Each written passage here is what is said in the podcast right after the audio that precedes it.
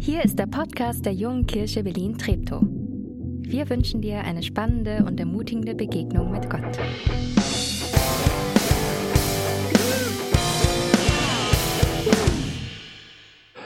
Ja, guten äh, Morgen, Lieblingsgemeinde.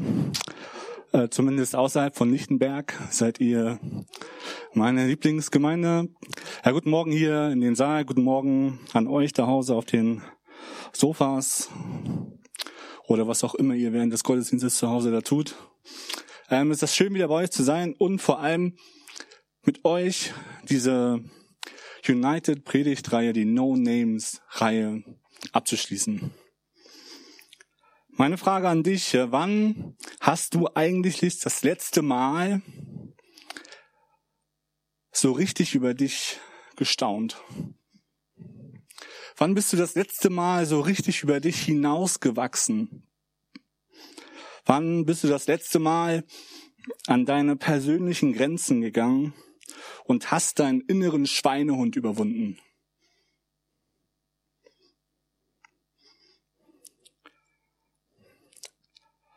Mein letztes Mal habe ich euch mitgebracht. Ich weiß nicht, ob es hier irgendjemanden in diesem Raum gibt, der gerne zum Zahnarzt geht, der sich auf diese jährliche Kontrolluntersuchung so richtig mega freut. Dieser Tag, der so richtig fett im Kalender angekreuzt ist. Ich sage euch, ich hasse es. Ich mag es nicht, ich mag diesen Geruch nicht. Ich mag diesen blöden Stuhl nicht. Ich mag diese Geräte nicht. Den, den ich mag, ist der Zahnarzt. Der ist ganz cool, aber der ist noch lange nicht so cool, dass ich mich darauf freue, immer dorthin zu gehen. Und obwohl ich einen äh, sehr coolen Zahnarzt habe, habe ich äh, eine Sache schon etwa zwei Jahre vor mir hergeschoben. Und ich habe jetzt gesagt, hey, in dieser Corona-Zeit, wir müssen ja eh Masken tragen und auf das nächste Virus warten habe ich keine Lust. Ich gehe die Sache an. Und bin hin zu meinem Zahnarzt, habe nett gewunken und gesagt, hey, okay, hier diese Baustelle, das können wir angehen. Und mein Zahnarzt hat die Sachen in, in Bewegung gebracht, hat den Stein ins Rollen gebracht. Und ich habe gemerkt anhand dieser Sache, hey, das letzte Mal so seinen inneren Schweinehund überwinden, wenn wir anfangen, über uns hinaus zu wachsen, unseren Schweinehund zu überwinden, dann ja, durchlaufen wir verschiedene Phasen. Und ich habe euch mal ein Modell mitgebracht, was sehr modellhaft ist, aber so in etwa funktioniert es und läuft es ab, wenn wir anfangen, über uns hinaus zu wachsen. Zunächst einmal bewegen wir uns in dieser Komfortzone. Die Komfortzone, das ist die Zone, die wir mega gut kennen. Da fühlen wir uns wohl. Da kennen wir uns aus. Da haben wir es uns eingerichtet, haben es akzeptiert, wir haben uns arrangiert mit uns in unserer Welt dort. Hier in der Komfortzone haben wir alles irgendwie unter Kontrolle. Bei mir, man hat sich halt gesagt, ach, es ist doch nicht so schlimm. Das können wir auch noch mal irgendwann angehen, wenn es dann mal irgendwie so weit geht oder gar nicht mehr geht. Man macht so mit sich so seine Kompromisse und seine faulen Kompromisse. Kennst du diese Art von Gedanken? Das Blöde ist, dass nach dieser Komfortzone, wenn wir anfangen, über uns hinauszuwachsen, den inneren Schweinehund zu überwinden, kommt eine nächste Phase, die nicht gerade mehr Mut macht. Wir kommen in diese sogenannte Angstzone. Eine Zone, die wir eigentlich auch eher meiden. Diese Phase ist nochmal geprägt von sehr viel Unsicherheiten, von Ausreden, von Ängsten. Und ganz häufig fangen wir an, in dieser Phase schon wieder umzudrehen und ganz schnell in unsere Komfortzone zu laufen. Und ganz ehrlich, ich habe manchmal auch so mega Verständnis dafür. Weil gehen wir aus unserer Komfortzone heraus, wird es irgendwie noch mal unbequemer.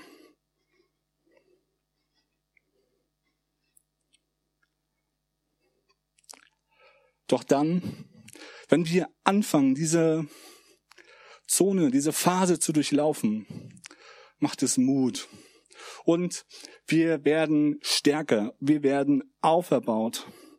Wir fangen an, uns Mut zuzusprechen und uns unser Selbstbewusstsein, unser Selbstvertrauen wird stärker. Und wir sind bereit zu lernen und neue Erfahrungen zu machen. Und dann kommen wir in unserem persönlichen Heldenstatus in die Wachstumszone, wo wir anfangen, über uns hinaus zu wachsen. Unser persönliches Maximum und Heldenlevel. Hey, diese vier Phasen der Persönlichkeitsentwicklung oder in diesen vier Phasen entstehen so die großen und die kleinen Helden in uns. Und eine Heldin aus dem Alten Testament möchte ich dir heute vorstellen.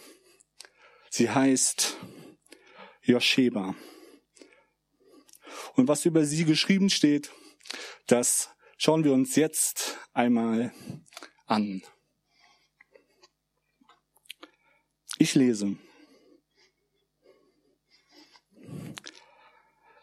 Als Ahasias, als Ahasias Mutter Atalia erfuhr, dass ihr Sohn tot war, ließ sie alle königlichen Nachkommen umbringen nur Ahasias Sohn Joasch überlebte, weil seine Tante Josheba, eine Tochter von König Joram und Schwester von Ahasia, ihn rechtzeitig vor Atalia gerettet hatte.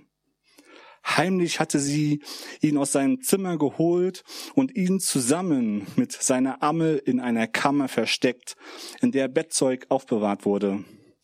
Auf diese Weise konnte Atalia ihm nichts anhaben. Später nahm Josheba ihn zu sich und hielt ihn sechs Jahre im Tempelbereich verborgen. In dieser Zeit herrschte Atalia als Königin über Juda. Wir befinden uns im Südreich Juda im neunten Jahrhundert. König Ahasia regiert seit ein paar Monaten in Jerusalem. Als König hat er sagen wir mal, nicht so eine glückliche Hand und nicht nur das. Auch er war, wie so einige vor ihm, auch ziemlich gottlos unterwegs. Seine Mutter Atalia und sein Beraterteam hatten einen ziemlich schlechten Einfluss auf ihn und verleiteten ihn immer wieder, sich von Gott abzuwenden. So zumindest beschreibt es die Bibel. Und als Ahasias starb, schaltete sich sofort seine Mutter Atalia ein und reißt die Macht an sich. Sie wird die einzige herrschende Königin des Volkes Israels sein und verfolgt ein machtpolitisches Kalkül. Denn sie lässt die Nachkommenschaft des Königshaus umbringen, um zu verhindern, dass andere potenzielle Thronanwärter gegen sie antreten. Damit stürzt sie das Südreich Juda in eine Zukunftskrise. Ihr eigener Sohn, der König, ist tot. Alle anderen möglichen Thronfolger sind es auch. Sie selbst hat keine weiteren Kinder, denen sie nach ihrem Tod die Königsherrschaft vererben könnte. Es ist, nicht nur, es ist also nicht nur ein politisches, sondern auch irgendwie ein geistliches Problem. Denn das Königshaus von Juda bestand über Jahrhunderte hinweg aus Nachkommen des König Davids. Und genauso hatte es Gott ja auch versprochen. Und bisher ist es auch immer so gewesen. Doch nun, auf einmal, scheint diese Linie plötzlich abzureißen. Atalia, eine machtbesessene, gottlose Frau, die dem Baalskult weiter vorantrieb und das Königreich von Juda in eine politische und in eine geistliche Krise stürzt. Hey, aber in Krisen werden kleine und große Helden geboren. Menschen, die bereit sind, ihre Komfortzone zu verlassen, ihr Leben zu riskieren und über sich hinauswachsen. So eine Heldin ist genau diese Josheba. Josheba ist die Halbschwester des verstorbenen Königs. Sie hat herausgefunden, dass die Hinrichtungstrupps, die das Königshaus von Juda eigentlich auslöschen sollen, nicht lückenlos gearbeitet haben. Denn der Sohn des verstorbenen Königs ist am Leben geblieben. Er heißt Joasch und war noch ein kleines Baby. Und Josheba macht sich auf den Weg und macht dieses Baby ausfindig und nimmt das Baby und ihre Babysitterin mit nach Hause und versteckt sie. Mitten in dieser Krise wagt Josheba ihr Leben aufs Spiel zu setzen für das Leben dieses kleinen Jungen. Ihre selbstlose Tat ist aber noch von viel größerer Bedeutung und Tragweite. Sie hat den einzig überlebenden Thronfolger der Dynastie Davids am Leben erhalten und damit ermöglicht, dass sich Gottes Verheißung weiterhin erfüllen wird, nämlich dass weiterhin Nachkommen Davids auf dem Thron Judas sitzen. Sechs Jahre. Sechs Jahre hielt Josheba mit ihrem Mann diesen kleinen Jungen versteckt. Sechs Jahre, bange Jahre, nicht aufzufliegen. Und nach sechs Jahren wird alles gut. Der kleine Joasch wird König, Atalia ist Geschichte und Josheba eine Heldin im Verborgenen. Es gibt etwas an dieser Geschichte von der Josheba. Es gibt etwas, was mich zutiefst berührt. Und von dem ich mir wünsche, dass wir etwas davon in unserer Gesellschaft, ich bei mir persönlich und in dieser Gesellschaft, was ich mir wünsche, dass wir viel, viel mehr und stärker wieder erleben. Das, was mich bei Josheba berührt, ist ihre selbstlose und uneigennütze Tat, das Baby und damit den Thronfolger der Dynastie Davids zu retten.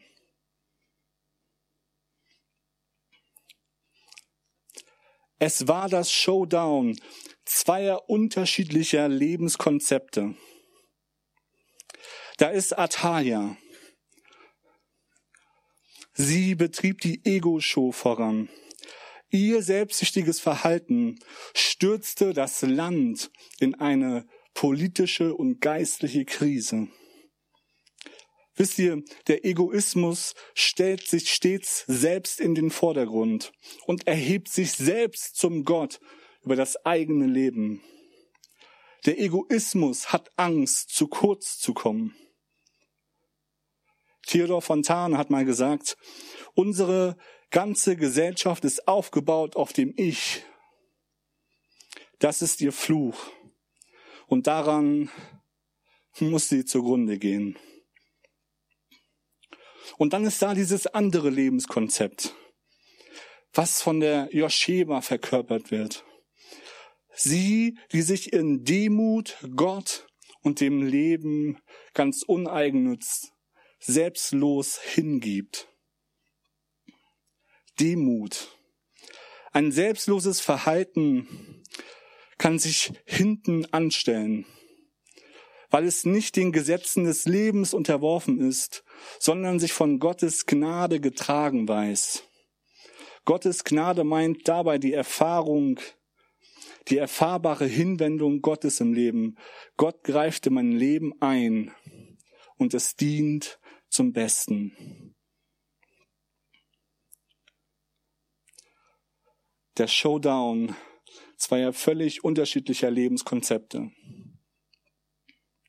Ich finde es cool, dass dass die Bibel uns manchmal klar versucht, in unser Leben hineinzusprechen.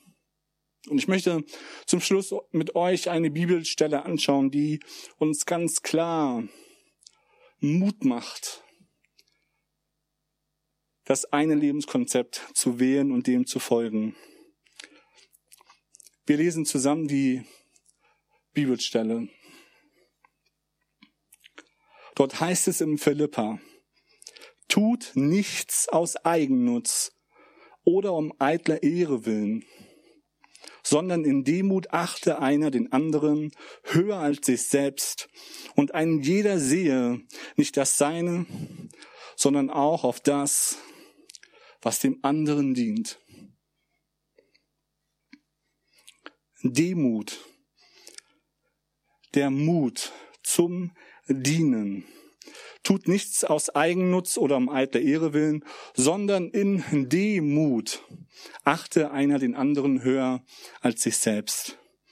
Wenn wir mal zunächst das Wort Demut hören, dann verbinden wir damit ein ziemlich altbackenes Wort und verbinden damit oft sowas was wie Unterwürfigkeit.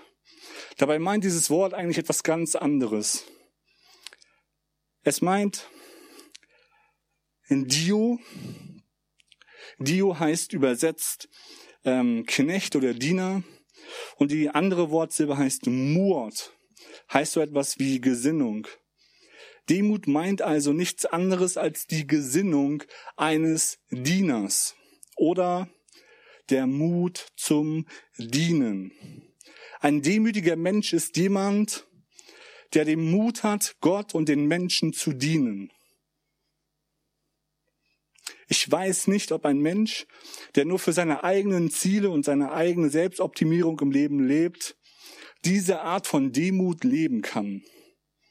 Ein egoistischer Mensch erhebt sich immer selbst zum eigenen Gott im Leben. Ein demütiger Mensch ist bereit anzuerkennen, hey, ich bin nicht der große Player.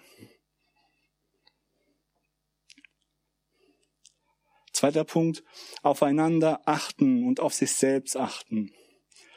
Tut nichts aus Eigennutz oder am alter Ehre willen, sondern in Demut achte einer den anderen höher als sich selbst. Aufeinander achten. Diese Pandemie hat uns größtenteils als Gesellschaft wieder einander näher gebracht. Was ist nicht alles Cooles gewachsen in den letzten Monaten?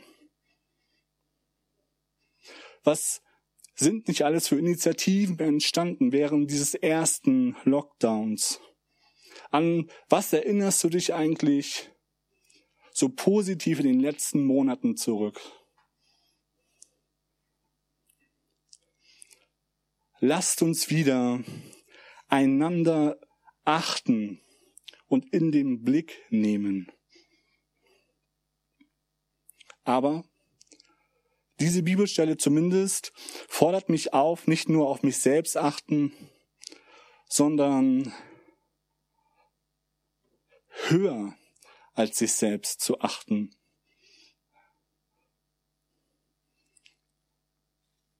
Höher als sich selbst achten. Höher als sich selbst achten kann nur, wer sich getragen und bedingungslos geliebt weiß. Ich liebe Jesus und doch kämpfe ich in meinem Leben oft damit, ihm zu vertrauen. So oft spreche ich Jesus in meinem Leben mein Misstrauen aus, weil ich meine eigenen Wege gehe, weil ich ungeduldig bin, weil ich ein Dickkopf bin und meinen Willen durchsetzen will. Darauf zu vertrauen, dass mir alles zum Besten dient. Und dann erinnere ich mich an so viele kleinen und großen Momente im Leben, in denen ich Jesus erleben durfte. Und dann spüre ich, wie Angst geht und Vertrauen wächst. Angst geht und Vertrauen wächst. Jesus ist seinen Weg ans Kreuz gegangen bis zum bitteren Ende und ist dort für mich gestorben.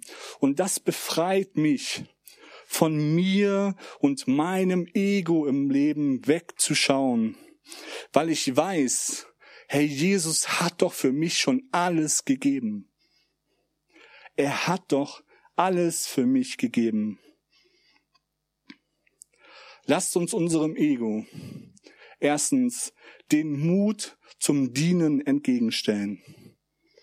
Ein egoistischer Mensch erhebt sich immer selbst im Leben zum Gott.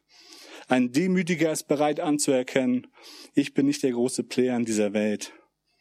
Ein demütiger Mensch ist jemand, der Mut hat, den Menschen und Gott zu dienen. Und zweitens, auf uns selbst achten. Das kann unser Ego sehr gut. Aber den anderen dabei im Blick haben, auf ihn zu achten, das muss manchmal unser Ego lernen. Und ich glaube, dass Gott uns dabei helfen kann, indem er uns einen tiefen Frieden schenken kann. Einen Frieden, der uns davon befreit, dass wir uns ständig um unser eigenes Ego kümmern müssen. Von daher war es so mega cool, von Johannes zu hören, wie viele Menschen hier wegschauen von sich selber und ihr Geld investieren in diese Gemeinde, dass Menschen von diesem Gott erfahren können. Ein mutiger Schritt. Nur weil man hier Geld gibt, heißt es noch lange nicht, dass das Produkt am Ende auch gut wird. Darum kämpft ihr und arbeitet ihr hier in Treptow wie in Lichtenberg gemeinsam. Aber euer Geld geben bedeutet auch, ich schaue weg von mir und meinem Ego hin zu den Möglichkeiten, die Gott hat. Und deshalb möchte ich uns in die anstehende Adventszeit in den nächsten Wochen und auch heute an diesem Ewigkeitssonntag brauchen wir auch den Mut, wegzuschauen von, von uns hin zu Gottes Möglichkeiten. Und in dieser Adventszeit, Leute, ich möchte, dass diese Pandemie uns die schönste Zeit im Jahr nicht versaut. Und deshalb bin ich davon überzeugt, dass wir wieder den anderen im Blick haben müssen wegschauen, den Mut wegzuschauen von meinen Möglichkeiten hin zu Gottes Möglichkeiten. Lasst uns einander im Blick haben und ein Hoffnungsbringer sein. Lasst uns 24 Mal Weihnachten feiern und Weihnachten leben. Lasst uns 24 Mal Weihnachten werden indem wir in einer demütigen Haltung in diese Adventszeit gehen. Denn Demut heißt mit Gott rechnen. Mit Gott rechnen. Und so können wir in dieser Pandemie und in dieser Adventszeit Hoffnungsbringer sein. Ego sein. Ego heißt nicht nur von sich wegschauen, auf Gottes Möglichkeiten schauen, sondern eine neue, völlig neue Perspektive bekommen. In dieser Adventszeit Hoffnungsbringer zu sein. Lasst unser Glauben ein Ort voller Hoffnung sein. Dass in dieser Pandemie wir hier im Saal und ihr dort zu Hause ein Amen dazu. Amen.